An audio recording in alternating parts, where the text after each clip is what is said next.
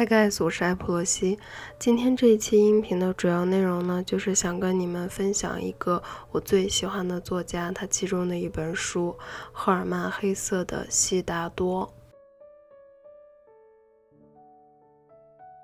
首先，我想跟你们分享的这一个段落呢，他是这么写的：悉达多这么想着想着，又一次突然停下了脚步，就好像一条横蛇躺在他面前的路上。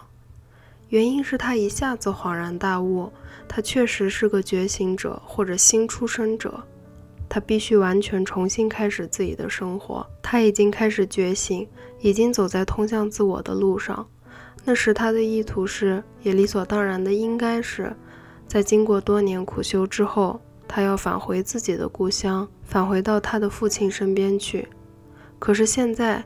就在他仿佛眼前横着一条蛇似的突然停住脚的这一瞬间，他却又清醒地意识到：我不再是原来的我，我不再是个苦行者，不再是个僧人。我回到家里，回到父亲身边，又能做什么呢？这一切都过去了，这一切不再是我的途经之地。悉达多一动不动地站着，在一瞬间，在一次呼吸之间，他的心冷如寒冰。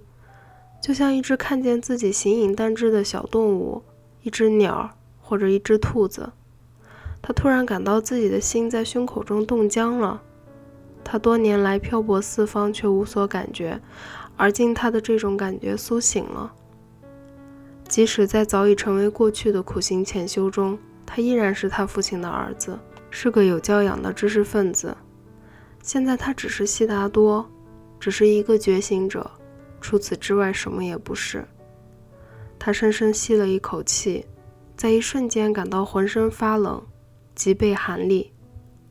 没有谁像他这么孤独，没有一个贵族不属于贵族的圈子，没有一个工匠不与工匠为伍，可以在同类那儿找到依靠，可以分享他们的生活，说他们的语言。可他悉达多呢？何处是他的归属？他将分享谁的生活？他将说谁的语言呢？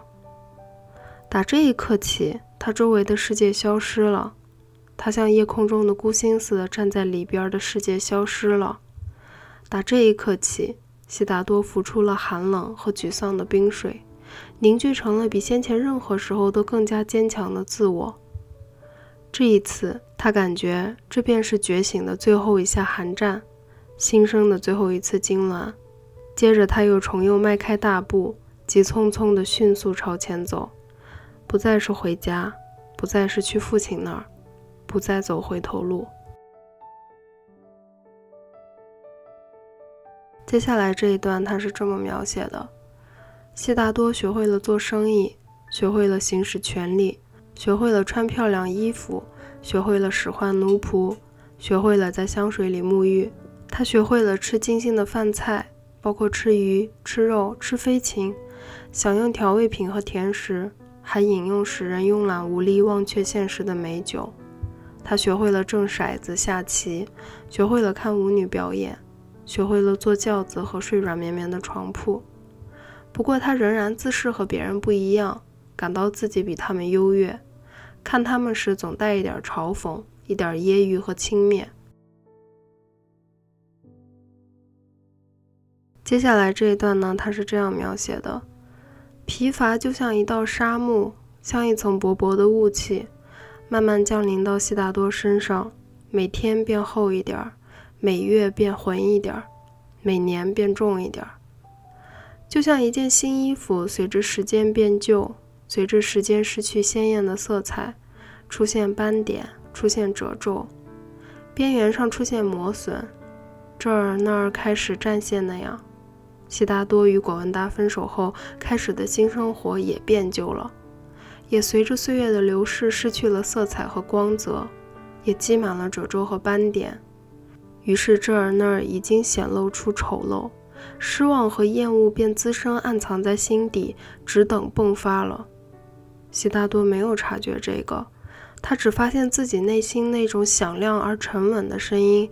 那一度在他心里苏醒过来，并在他的光辉岁月引导他的声音，如今已经变得沉默寡言了。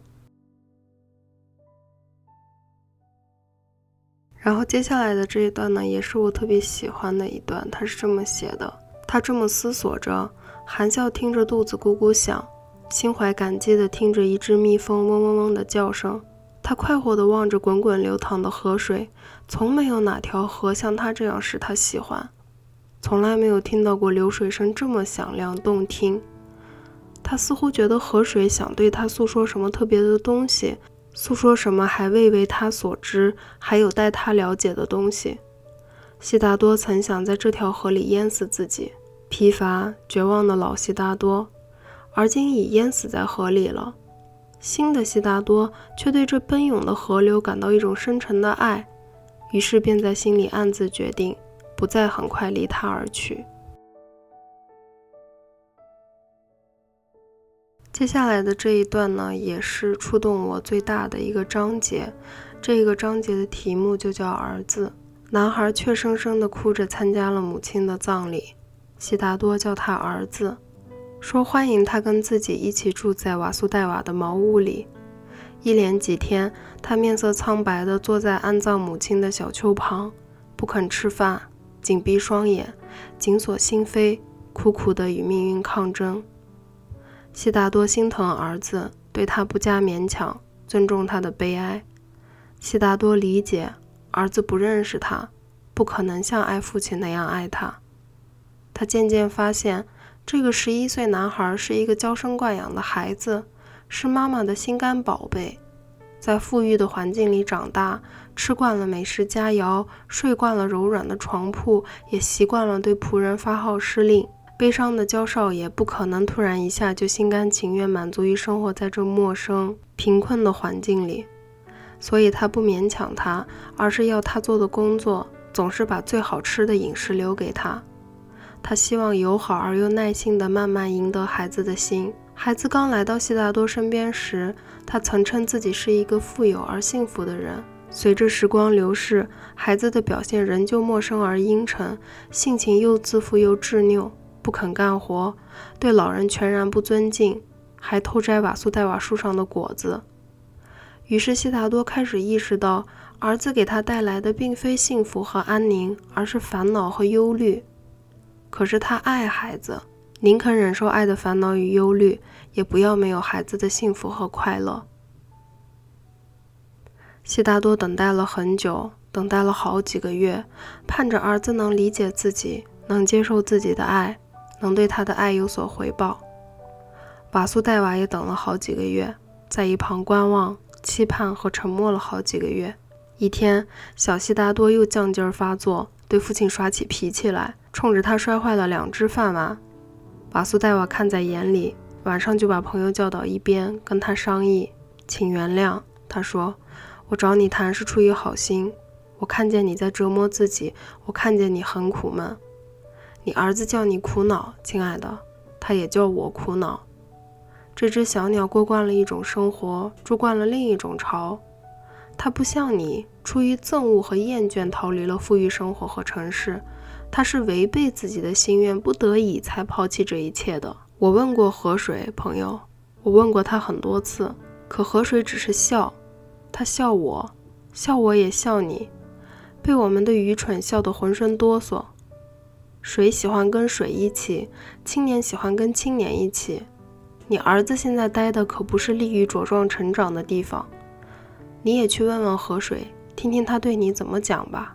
悉达多忧心忡忡地望着朋友和蔼可亲的脸，见他皱纹密布的脸上依然神情爽朗。我离得开他吗？悉达多面露羞惭，他小声地问：“再给我点时间吧，亲爱的。瞧，我正在争取他，正在争取他的心。我要用爱、用善意和耐心将他的心抓住。有朝一日，河水也会对他说话，因为他也是应召唤来的。”瓦苏戴瓦的笑容越发温暖了。哦，是的，他也是应了召唤，他也属于永恒的生命。可是你和我，我们究竟知不知道召唤他干什么？知不知道他该走什么路，该做什么事，该受什么苦？他的痛苦将不会小啊！他心高气傲，脾气倔强，这种人会吃很多苦头，走很多弯路，做很多错事，遭很多罪孽。告诉我，亲爱的，你不教育你的儿子吗？你不强迫他吗？不揍他吗？你不责罚他吗？不，瓦苏戴瓦，这些我都不会干。这我知道，你不会强迫他，不会打他，不会命令他，因为你知道柔能克刚，水可穿石，爱心胜过暴力。很好，我赞美你。不过，你所谓不强迫他，不责罚他，不是你的一个失误吗？你岂不是要用爱心来束缚他？岂不是每天都在用好心和耐心令他羞愧，使他越发难受？你这难道不是强迫他？强迫这个高傲的、娇惯坏了的孩子接受我们这两个老头儿，跟我们俩挤在同一间茅屋里，像我们俩一样靠吃几根香蕉度日，把米饭都当做美食吗？我们的想法不可能是他的想法，我们的心衰老而宁静，走起路来样子也跟他不同。难道你想的一切还不是对他的强迫，还不是对他的责罚吗？悉达多愕然地盯着地面，他小声地问。你说我该怎么办呢？送他回城里去，瓦苏戴娃说。送他回他母亲的房子里去，那儿还有仆人，把他交给他们。要是没有仆人了，就把他交给一位老师，不是让他受教育，而是让他跟其他男孩女孩在一起，回到他的世界去。这难道你从来没想到过吗？你真看透了我的心，悉达多悲哀地说。这我经常想到。可是你瞧，这孩子本来心肠就硬，叫我怎么能再送他回那样的一个世界里去呢？他难道不会花天酒地，不会沉溺于享乐和权势，不会重犯他父亲的所有过失，不会也许完全沉沦在轮回里面吗？问问河水吧，朋友。船夫笑容灿烂，轻轻摸着悉达多的胳膊说：“你听，他正在笑你呢。”你真的相信你干了蠢事儿就能避免儿子干蠢事儿吗？你能保护儿子免受轮回之苦吗？到底怎么办？通过教诲，通过祈祷，通过劝诫吗？亲爱的，难道你完全忘掉了那个故事？那个当初你就在这里给我讲的一位婆罗门之子悉达多的故事，一个发人深省的故事吗？是谁保护了悉达多，使他免于轮回，没有陷入罪孽？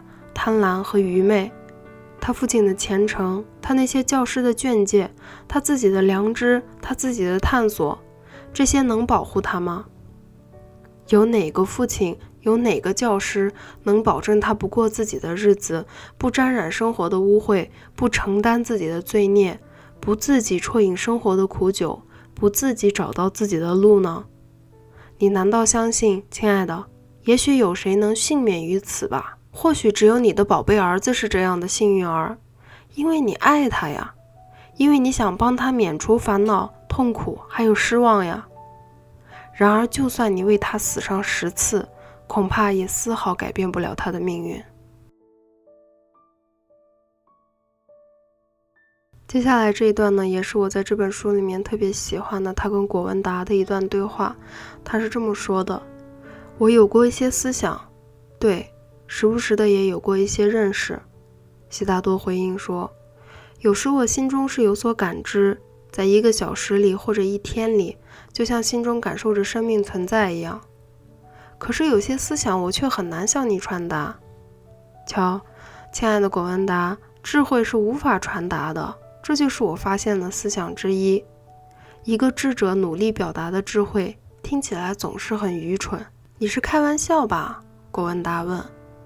不是开玩笑，我讲的正是我的发现。知识可以传达，智慧却不能。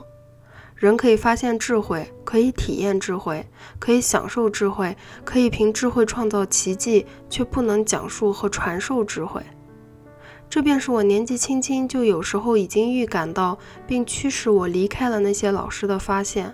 我发现了一种思想，古文达，它是我最好的想法。可是说出来，你又会以为我在开玩笑或者胡说八道。它就是每一个真理的反面也同样真实。也就是说，一个真理如果是片面的，那就只能挂在嘴边不停的讲。能够让人思考的一切，通通都是片面的，一切都片面，一切都半半拉拉的，一切都缺少完整性，缺少圆满和统一。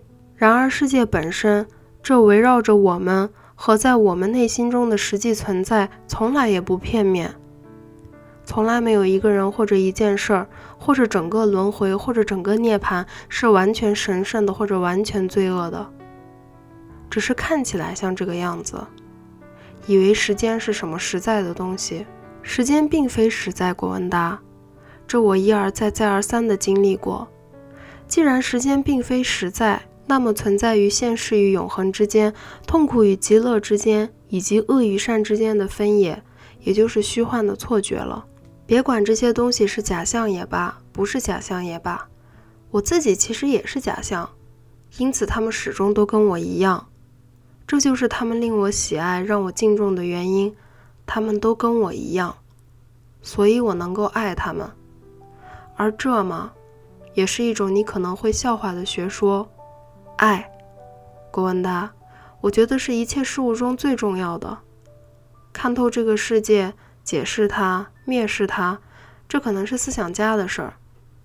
可我所关心的，只是能够爱这个世界，不蔑视这个世界，不憎恨世界和我自己，能够怀着喜爱和欣赏以及敬畏之心来观察世界，观察我和万物。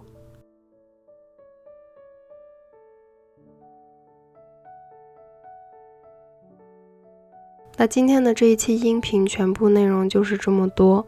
悉达多是我真的非常喜欢的一本书，也是会反反复复去看的一本书。